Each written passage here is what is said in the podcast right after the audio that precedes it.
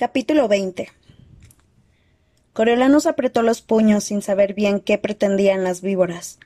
Las serpientes del tanque, tras haber sido expuestas a su olor en la propuesta, no le habían hecho ni caso. Sería por tratarse de un entorno distinto.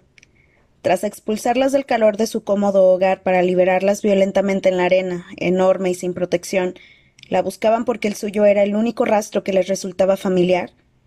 Iban hacia ella para refugiarse en la seguridad de su falda.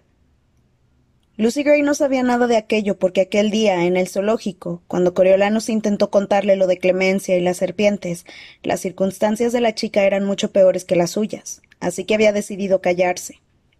Aunque se lo hubiera contado, era necesaria una fe ciega en sus habilidades para imaginar que había encontrado el modo de influir en las serpientes de los juegos. ¿Qué creía Lucy Gray que las mantenía controladas? ¿Acaso cantaba a las serpientes del Distrito 12? Esa serpiente en particular y yo éramos buenas amigas, le había dicho a la niña del zoológico. Puede que hubiera trabado amistad con varias serpientes de su, distrito. Puede que pensara que si dejaba de cantar intentarían matarla. Puede que aquel fuera su canto del cisne. No querría irse sin un broche de oro. Querría morir con las botas puestas, bajo el foco más brillante que encontrara. Cuando Lucy Gray cantó la letra de su canción, su voz era dulce, pero fuerte y clara. Vas camino hacia lo dulce más allá. Y yo sé que pronto me iré. Pero antes de volar, tengo cabos que atar aquí en el viejo ayer. Una vieja canción, pensó Coriolanus, que hablaba del más allá, lo que le recordó a Janus y sus migas de pan, pero también estaba la curiosa estrofa sobre el más acá. Eso debía de referirse al presente, aquí, ahora, mientras seguía con vida. A ti me uniré cuando acabe la canción, cuando a la banda despida y me quede sin cartas, cuando pague mis deudas y ya no queden cuentas aquí en el viejo ayer. Cuando no queden ya nada más.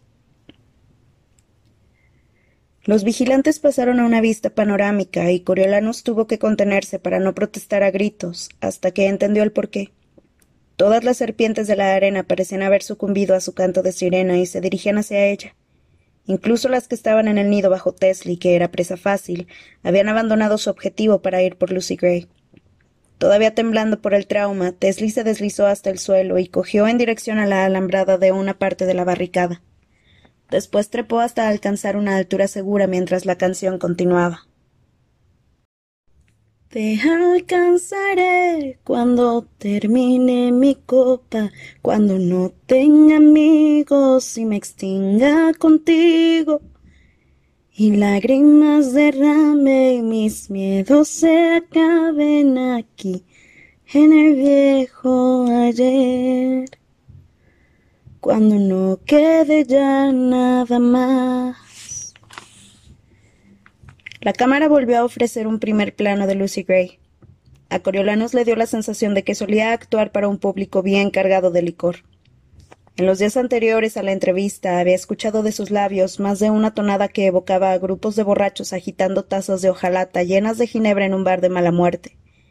En cualquier caso, el licor no parecía esencial, puesto que cuando echó un momento la vista atrás, vio que muchos de los presentes en el salón Heavensby habían empezado a balancearse al ritmo de la canción, la voz de Lucy Gray subió de volumen y recorrió el estadio.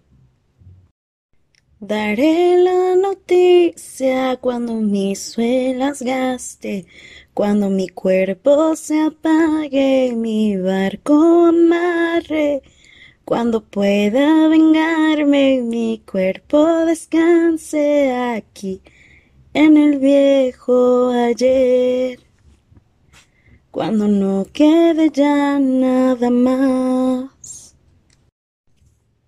Y alcanzó un crescendo al llegar al final. Cuando sea como el mar, cuando aprenda a amar, aquí, en el viejo ayer,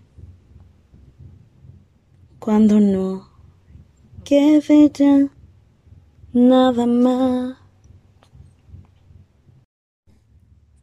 La última nota flotó en el aire mientras el público, al unísono, contenía el aliento. Las serpientes esperaron a que se hiciera el silencio, y después, o era cosa de su imaginación, empezaron a moverse. Lucy Gray respondió con un quedo tarareo, como si intentara calmar a un bebé inquieto. Los espectadores se relajaron a la vez que las serpientes. Loco parecía tan hipnotizado como los reptiles cuando las cámaras volvieron con él, con los ojos algo vidriosos y la boca ligeramente abierta. Se recuperó al verse en la pantalla y dirigió de nuevo su atención a la doctora Gaul, que permanecía impávida. Bueno, un aplauso para la vigilante, jefe. El salón Heavensby se puso en pie para dedicarle una ovación cerrada. Pero Coriolanus no lograba quitarle los ojos de encima a Gaul.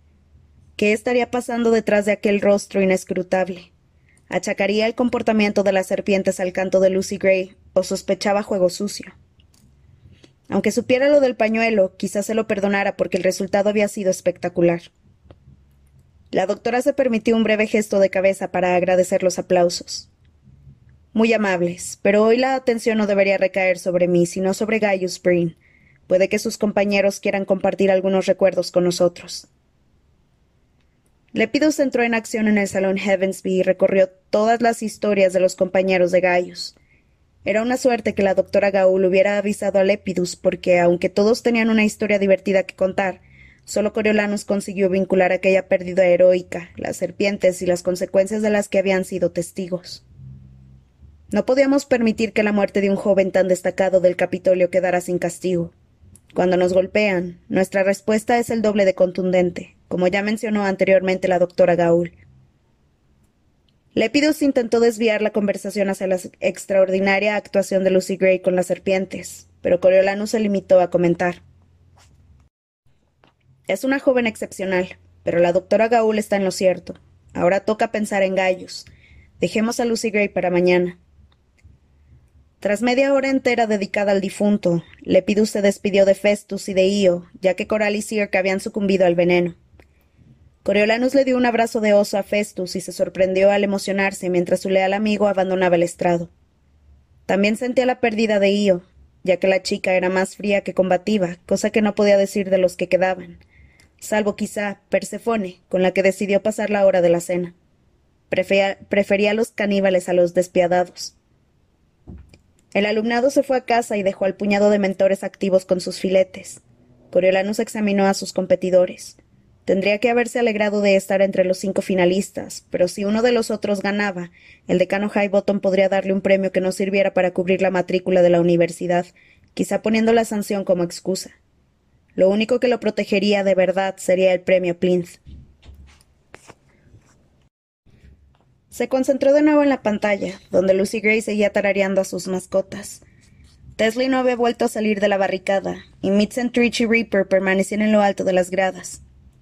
Aparecieron unas nubes que presagiaban tormenta y enmarcaban una puesta de sol deslumbrante. El mal tiempo aceleró el anochecer, y él, todavía no había terminado su pudín cuando Lucy Gray se perdió de vista, y el ruido sordo de un trueno sacudió el estadio. Esperaba que los relámpagos les proporcionaran algo de iluminación, pero la manta de lluvia consiguió que la noche se volviera insondable. Coriolanus decidió dormir en el salón Heavensby, como también hicieron los otros cuatro mentores. A nadie, salvo a Vipsania, se le había ocurrido llevar camas, así que el resto se acomodó en los sillones acochados, con los pies en alto, y las mochilas a modo de improvisadas almohadas. Mientras la lluvia nocturna refrescaba el salón, Coriolanus dormitaba en el asiento, con un ojo abierto por si sucedía algo en pantalla. La tormenta lo obscurecía todo, y al final se durmió. Cerca ya del alba se despertó con sobresalto y miró a su alrededor. Vipsania, Urban y, y Persefone estaban profundamente dormidos. A unos cuantos metros de él, los ojos de Clemencia, grandes y oscuros, brillaban en la penumbra. No quería ser su enemigo. Si la fortaleza de los Snow estaba a punto de desmoronarse, iba a necesitar apoyos. Antes del incidente contaba a Clemencia entre sus mejores amigos, y la chica siempre se había llevado bien con Tigris, además. No obstante, ¿cómo hacer las paces? Clemencia tenía una mano metida en el interior de su camisa y se toqueteaba la clavícula que le había enseñado en el hospital, la que estaba cubierta de escamas. ¿Se te quitaron ya? le susurró Coriolanus. Están desapareciendo, respondió ella tensa. Por fin. Me dijeron que podría alargarse un año entero. ¿Te duele?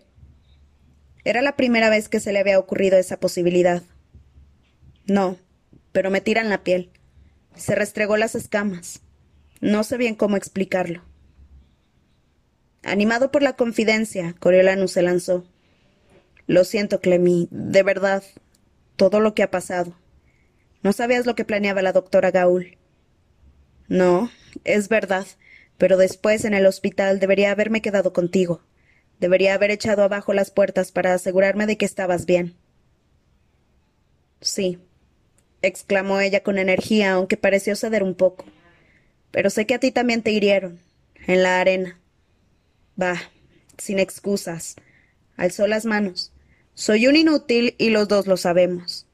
Bastante inútil, respondió ella, esbozando la sombra de una sonrisa. Supongo que debería darte las gracias por evitar que hoy me comportara como una completa idiota. ¿Eso hice? Entornó los ojos como si intentara recordarlo. Solo me acuerdo de abrazarme a ti. No es que me estuviera escondiendo detrás, por supuesto, pero sin duda era un abrazo. Clemencia se rió un poco, aunque seguida se puso seria. No debería haberte culpado tanto. Lo siento. Estaba aterrada. Y con motivo. Ojalá no hubieras tenido que ver lo que pasó hoy. Puede que haya sido catártico. La verdad es que me siento mejor, confesó la chica. ¿Soy una persona horrible? No, eres valiente. Y así, vacilantes recuperaron su amistad. Dejaron que los demás durmieran mientras ellos compartían el último pastelito de queso de la reserva de Coriolanus y charlaban, e incluso daban vueltas a la posibilidad de intentar establecer una alianza entre Lucy Gray y Reaper en la arena. Como no parecía estar en sus manos, lo dejaron estar. Si se emparejaban o no, eh, eso era cosa de los dos tributos. Al menos volvemos a ser aliados, dijo Coriolanus. Bueno, digamos que no somos enemigos, repuso ella. Pero cuando fueron a lavarse la cara antes de aparecer en cámara, ella le prestó jabón para que no tuviera que usar la abrasiva porquería líquida del baño, y gracias a aquel gesto tan pequeño e íntimo, Coriolanus supo que estaba perdonado. Aunque no le sirvieron el desayuno, Festus llegó temprano para repartir sándwiches de huevo y manzanas, en un gesto de camaradería. Persefone le sonrió de oreja a oreja por encima de su taza de té. Ahora que Clemencia estaba más animada, Coriolanus no se sentía tan amenazado por el grupo de mentores. Todos querían ganar, pero eso dependía sobre todo de sus tributos. Evaluó a los competidores de Lucy Gray. Tesley, pequeña e inteligente. Mitzen, mortífero, mortífero pero herido. Trich, atlético pero una incógnita. Reaper, demasiado raro para expresarlo con palabras. Las últimas nubes se alejaron con el alba. Había serpientes muertas por toda la arena, tanto por encima de los escombros como flotando en los charcos. Puede que ahogadas o incapaces de sobrevivir a la noche fría y húmeda. Algunas criaturas modificadas genéticamente no conseguían sobrevivir fuera del laboratorio. Lucy Gray y Tesley no estaban a la vista, pero los tres chicos, con la ropa empapada, no se habían atrevido a bajar de las alturas. Mitzen estaba dormido atado a su viga, mientras los demás alumnos entraban en el salón Heavensby. Vipsania y Clemencia, que parecían casi normal, enviaron comida a sus tributos. Cuando llegaron los drones, Stritch comió con ansia, pero Reaper apartó de nuevo la comida y bajó para beber agua de un charco. Sin prestar atención ni a Trich ni a Mitzen, que por fin se habían despertado, fue a recoger a Coral y a Cirque para añadirlos a su fila. Los otros chicos lo observaban con cautela, aunque ninguno interactuó con él, temerosos de su conducta excéntrica o de la posibilidad de que quedaran serpientes vivas.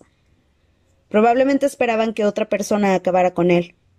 El caso es que nadie interrumpió su trabajo, y él regresó a la cabina de prensa cuando terminó de, ordenar la morgue.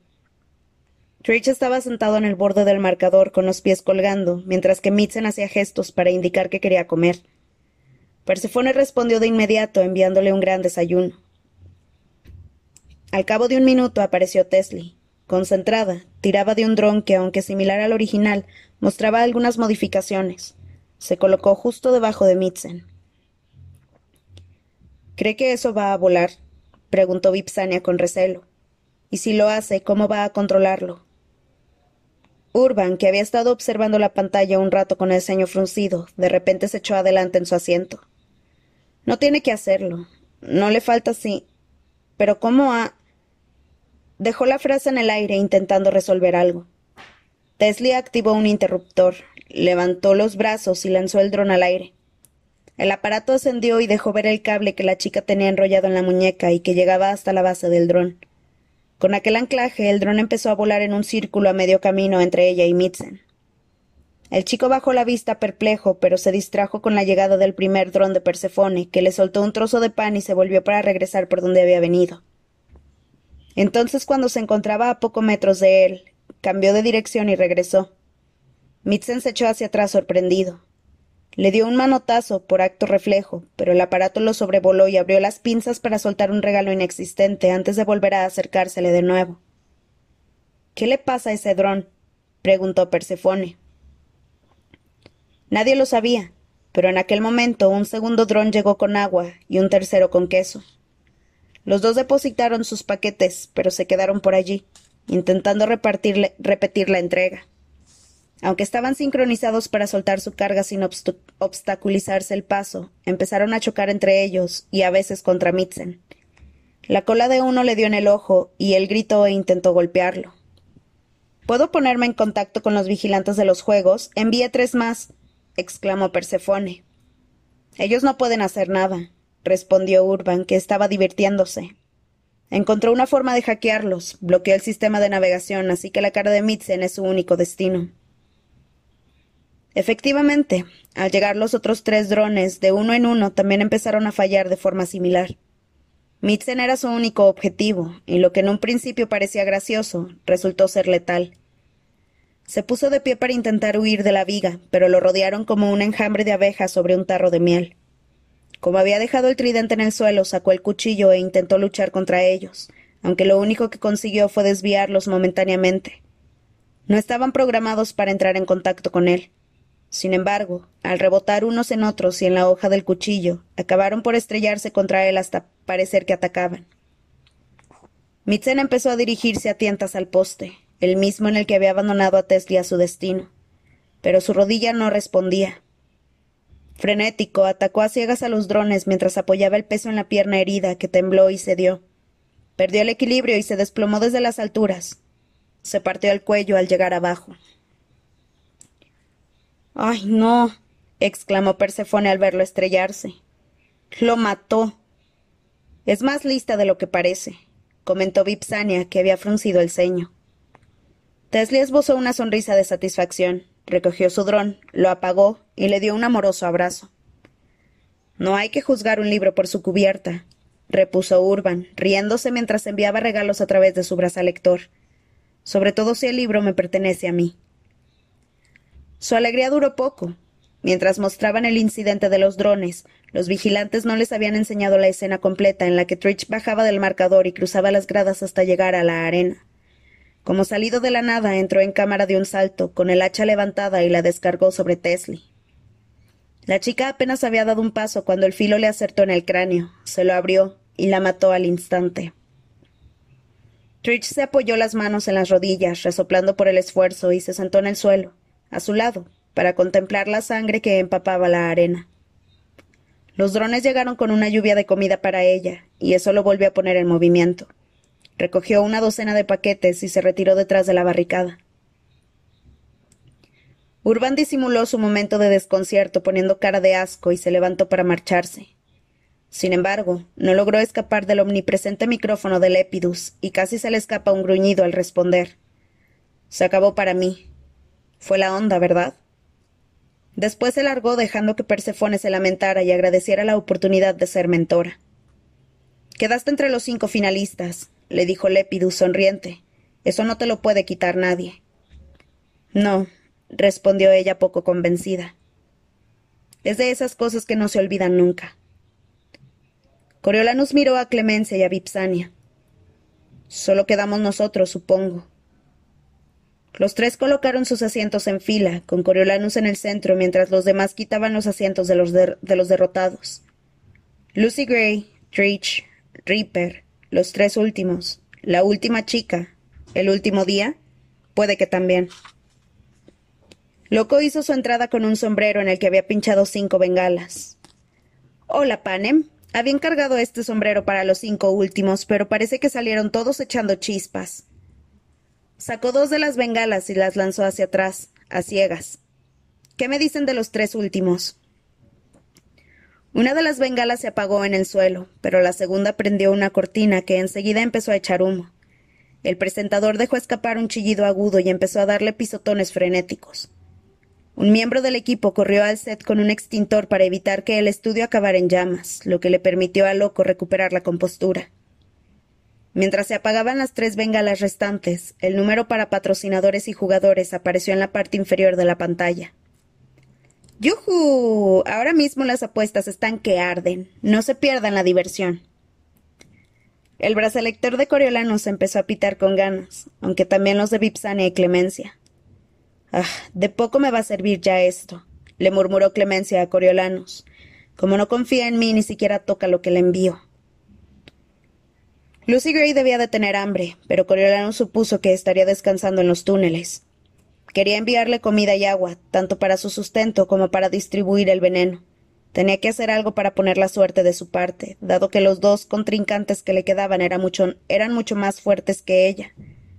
Por el momento no se le ocurrió más que convencer al público. Cuando Lepidus se le acercó para que realizara los comentarios prometidos sobre la actuación de Lucy Gray, procuró darle todo el bombo posible. No sabía qué haría falta para demostrarles a sus conciudadanos que la chica no era de los distritos, si no lo había logrado hasta el momento. Temo que haya sido una injusticia enorme, no que ya no ya que Lucy Gray estuviera en la cosecha, sino que estuviera en el distrito 12, para empezar. Los espectadores deberán juzgarlo por sí mismos. Si están de acuerdo conmigo o si sospechan que tengo razón, ya saben qué hacer. Aunque la nueva avalancha de donativos que le llegaron a través del brazalector resultaba reconfortante, no sabía de qué le iban a servir. Lo más probable era que hubiera comida de sobra para varias semanas, con lo que ya tenía. No obstante, el único tributo que se movía por la arena era Reaper, que había bajado de la cabina de prensa, y de camino había cortado otro trozo grande de bandera. Demacrado, con paso inestable, añadió a Tesla y a Mitzen a su colección, usando la tela nueva para cubrirlos. Regresó con mucho esfuerzo a la última fila del estadio, donde dormitó a la luz del sol, meciéndose un poco adelante y atrás, con la capa extendida para secarla. Coriolano se preguntó si no tardaría en morir de causas naturales. Si es que morirse de hambre era una causa natural. No estaba del todo seguro. Era natural si el hambre se había usado como arma. Fue un gran alivio cuando Lucy Gray apareció justo antes del mediodía, a la sombra de un túnel. Examinó la arena y tras considerar que era segura salió al sol. El lodo del dobladillo de la falda de Olanes había empezado a secarse, pero el vestido mojado todavía se le pegaba al cuerpo.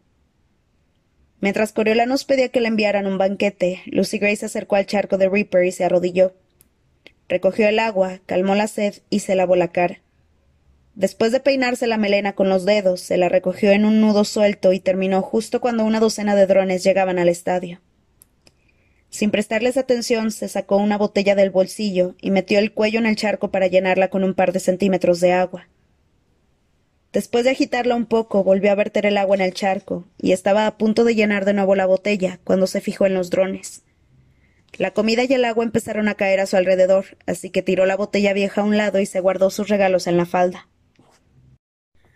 Lucy Gray se dirigía al túnel más cercano cuando miró a Reaper que estaba en las gradas. Cambió de rumbo, corrió hacia la morgue del chico y levantó la tela de la bandera. Movió los labios mientras contaba los caídos. Intenta averiguar quién queda en los juegos, dijo Coriolanus al micrófono que Lepidus le había puesto en la cara. Quizá habría que ponerlo en el marcador, bromeó Lepidus. Seguro que a los tributos les resultaría útil, repuso Coriolanus. En serio es una buena idea. De repente, Lucy Gray levantó la cabeza de golpe, y las provisiones que llevaba en la falda cayeron al suelo cuando se volvió para salir corriendo. Había oído algo que no estaba al alcance de los espectadores. Trich salió de detrás de la barricada, eh, hacha en mano, y la agarró por la muñeca al pasar junto a la viga. Lucy Gray se volvió, cayó de rodillas y forcejeó mientras el chico levantaba el arma. Coriolanus gritó, se puso en pie y empujó a Lepidus a un lado. Entonces, dos cosas sucedieron a la vez. Mientras el hacha caía, la chica se lanzó a los brazos de Trich y se agarró a él, con lo que evitó el impacto del arma. Quedaron envueltos en aquel extraño abrazo un buen rato hasta que Trich, horrorizado, abrió mucho los ojos. Empujó a Lucy Gray, soltó el arma y se arrancó algo de la nuca. Su mano salió disparada, con los dedos alrededor de una serpiente rosa chillón. Después se hincó de rodillas y la aplastó contra el suelo una y otra vez, hasta que cayó fulminado, todavía con el cuerpo sin vida de la serpiente en el puño. Con la respiración agitada, Lucy Gray se volvió para buscar con la mirada a Reaper, pero el chico seguía meciéndose, sentado en las gradas. Momentáneamente a salvo, se llevó una mano al corazón y saludó a la audiencia. Mientras el público del salón aplaudía, Coriolanus dejó escapar el aliento de golpe y se volvió para recibir el aplauso, porque le había conseguido. Ella lo había conseguido. Con los bolsillos llenos de veneno era una de los dos últimos. Debía de haberse guardado la serpiente rosa en el bolsillo, igual que había hecho con la verde en la cosecha. ¿Había más? ¿O había matado a Trich en la o había matado Trich la última serpiente? Era imposible saberlo pero la mera posibilidad de otra arma reptiliana hacía que Lucy Gray pareciera mortífera. Lepidus acompañó a Vipsania, que dio las gracias a los vigilantes, aunque con los dientes apretados, a la salida, y Coriolanus se dejó caer en el asiento y observó a su tributo reclamar el banquete que le había enviado. Se inclinó hacia Clemencia y susurró Me alegro de que seamos nosotros. Ella respondió con una sonrisa cómplice. Lucy Gray alisó, los envoltorios y dispuso toda su comida con elegancia, y Coriolanus recordó su picnic en el zoológico. ¿Estaba representando esa escena para él? Se le encogió el corazón al revivir el beso. ¿Habría más en su futuro? Durante un minuto soñó despierto que Lucy Gray ganaba, salía del estadio y vivía con él en el ático de los Snow, que de algún modo habían logrado salvar de los impuestos. Él asistiría a la universidad con su premio Plinth, mientras que ella se convertía en la estrella del reabierto club de Pluribius, porque el capítulo permitiría que no se marchara. Y bueno, no había pulido todos los detalles, pero el caso era que conseguía quedársela. Y quería quedársela. Tenerla a salvo y a mano, admirada y admirándolo, dedicada a él, y completa e inequívocamente de Coriolanos. Si lo que había dicho Lucy Gray antes de besarlo, en mi corazón ya solo queda sitio para un chico y ese er, eres tú, era cierto. ¿No querría ella lo mismo?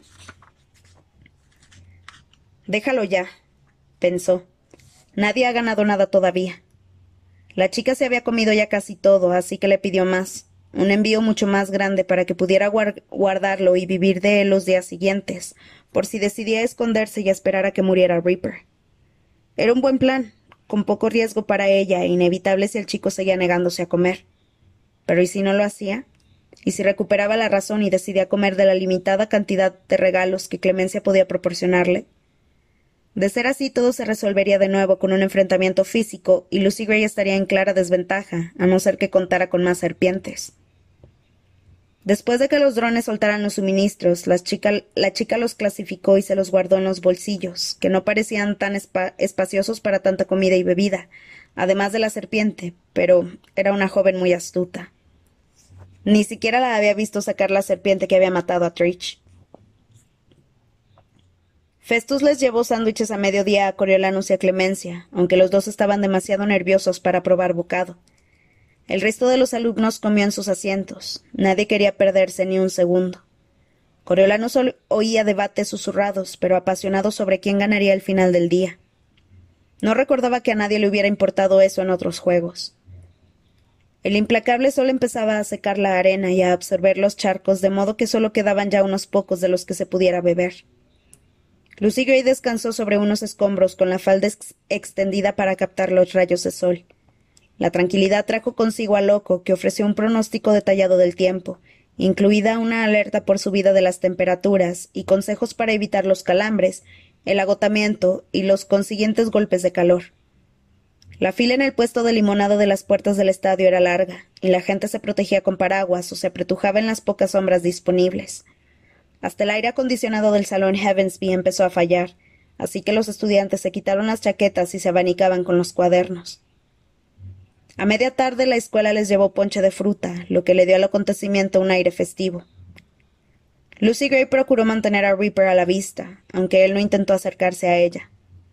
De repente la chica se levantó, como si estuviera impaciente por terminar con aquello, y regresó junto al cadáver de Trich. Tras agarrarlo por un tobillo, empezó a arrastrarlo hacia la morgue de Reaper. Este pareció despertarse en cuanto ella tocó el cuerpo. Se inclinó hacia adelante, gritó algo ininteligible y bajó corriendo de las gradas. Lucy Gray soltó a Trich y corrió hacia el túnel más cercano. Reaper tomó el relevo, transportó a Trich hasta colocarlo en la ordenada fila de tributos muertos y lo tapó con los restos de la bandera. Satisfecho, inició el camino de regreso a las gradas, pero cuando acababa de llegar al muro, Lucy Gray salió corriendo de un segundo túnel, agarró uno de los trozos de bandera que cubrían los cadáveres y gritó. El chico se volvió y corrió detrás de ella.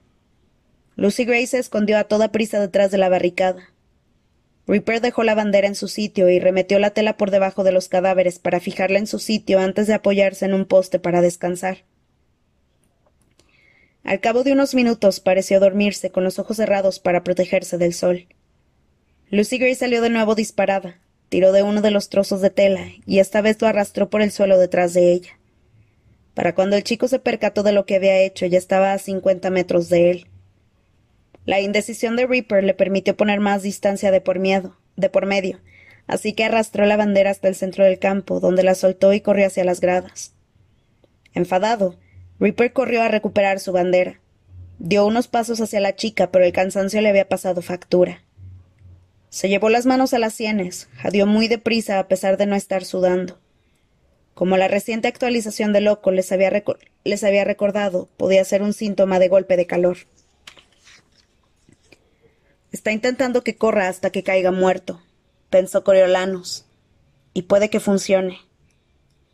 Reaper se tambaleó un poco como si estuviera borracho. Con la bandera tras él se acercó al charco, uno de los pocos que no se habían secado durante la tarde. Se arrodilló y bebió hasta que solo quedó el barro del fondo.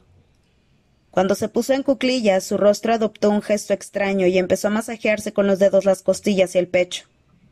Vomitó parte del agua y después siguió vomitando a gatas antes de levantarse aturdido. Todavía aferrado a la bandera, echó a andar despacio, a trompicones, de vuelta a su morgue. Se derrumbó al llegar y se arrastró hasta colocarse en la fila al lado de Trich, Intentó cubrir al grupo con una mano, pero apenas logró taparse él antes de recoger sus extremidades y quedarse inmóvil. Coriolanus continuaba paralizado, a la expectativa. ¿Ya estaba? ¿De verdad había ganado? ¿Los Juegos del Hambre? ¿El premio Plinth? ¿La chica? Examinó el rostro de Lucy Gray que contemplaba a Reaper desde las gradas, pero ella tenía la mirada perdida, como si se encontrara muy lejos de la acción de la arena. El público del salón empezó a murmurar. ¿Reaper estaba muerto? ¿No deberían declarar la ganadora? Coriolanus y Clemencia apartaron el micrófono de Lepidus mientras esperaban el resultado. Pasó media hora antes de que Lucy Gray bajara de las gradas y se acercara al chico. Le puso los dedos en el cuello para comprobar el pulso. Satisfecha, le cerró los párpados y volvió a depositar con mucha ternura la bandera sobre los tributos, como si acostara a un grupo de niños a dormir. Después se acercó al poste y se sentó a esperar con la espalda apoyada contra él.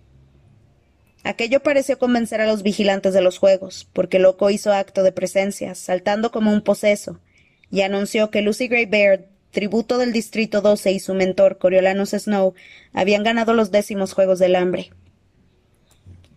El salón Heavensby prorrumpió en aplausos alrededor de Coriolanus, y Festus organizó a unos cuantos compañeros para que lo levantaran, silla incluida, y lo pasearan por la tarima. Cuando por fin lo soltaron, Lepidus lo acribilló a preguntas, a las que solo pudo responder que la experiencia había sido tan estimulante como aleccionadora. Después, el alumnado completo se dirigió al comedor, donde habían preparado tarta y posca para celebrarlo. Coriolano se sentó en el lugar de honor, recibió las felicitaciones de todos y bebió más posca de la que le convenía. ¿Y qué? En aquel momento se sentía invencible. Satiria lo rescató justo cuando empezaba a nublársele la vista, lo sacó del comedor y lo envió al laboratorio de biología avanzada.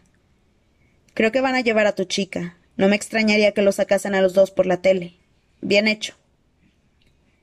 Coriolanus le dio un abrazo espontáneo y corrió al laboratorio agradecido por aquel instante de paz. Los labios se le estiraron en una sonrisa de loco. Había ganado, había ganado gloria y fortuna y puede que también amor. De un momento a otro tendría a Lucy Gray en sus brazos. Ah, sí, los Snow siempre caen de pie, está claro. Se obligó a relajar las mejillas al llegar a la puerta y se alisó la chaqueta para disimular lo borracho que estaba. No creía que fuera buena idea que la doctora Gaul lo viera así. Cuando abrió la puerta del laboratorio de biología avanzada, allí solo estaba el decano Highbottom, sentado a la mesa como siempre. Cierra la puerta. Coriolanus obedeció. Puede que el decano quisiera darle la enhorabuena en privado e incluso disculparse por sus abusos. Los que caían en desgracia podrían necesitar algún día a las figuras emergentes. Pero al acercarse al decano, un terror helado se apoderó de él. Allí sobre la mesa, como muestras de laboratorio, había tres artículos. Una servilleta de la academia manchada de ponche, la polvera de plata de su madre y un pañuelo blanco mugriento. La reunión no duró más de cinco minutos, después de los cuales, tal como se acordó en ella, Coriolano se fue derecho al centro de reclutamiento, donde se convirtió en el último, si bien no por más, por ello más importante, agente de la paz de Panem.